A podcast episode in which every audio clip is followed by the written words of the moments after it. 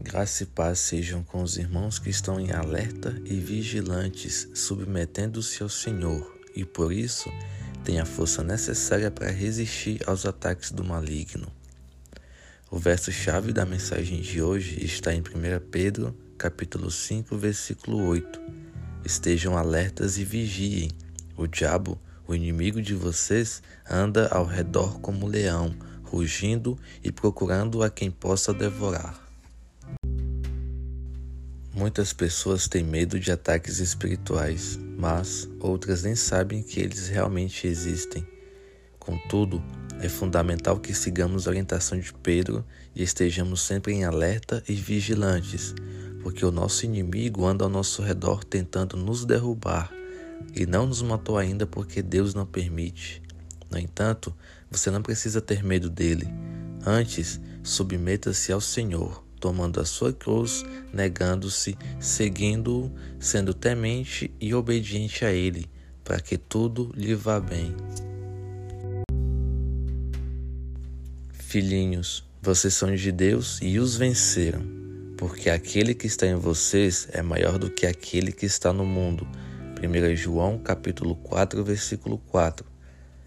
Toda e qualquer batalha que possa ser travada contra nós já temos a vitória em Cristo, porque quem está em nós é maior do que quem está no mundo. O Espírito Santo de Deus nos protege, fortalece e capacita, mediante a fé, não para lutar, porque a nossa luta não é contra demônios, principados e potestades. Não devemos nem precisamos sair por aí como caça-demônios. Só precisamos estar debaixo das asas do Onipotente, sendo obedientes e praticando as boas obras que Ele preparou com a confiança de que nenhum mal sucederá aos que amam a Deus e vivem de acordo com o seu propósito. Há uma ressalva a se fazer: o justo viverá pela fé, e pela fé entendemos que até o que é ruim aos olhos humanos e do mundo, para nós é bom, porque todas as coisas cooperam para o nosso bem, inclusive os ataques do inimigo e as batalhas espirituais que são travadas contra nós.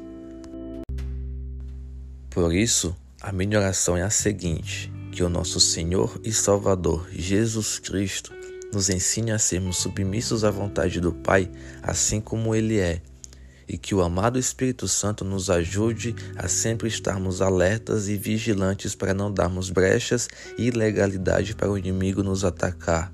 Que o Senhor vire o seu rosto para vós, que a glória dele ilumine as vossas vidas e que a sua presença vos proteja, vos conforte e vos fortaleça contra os ataques do inimigo. Amém.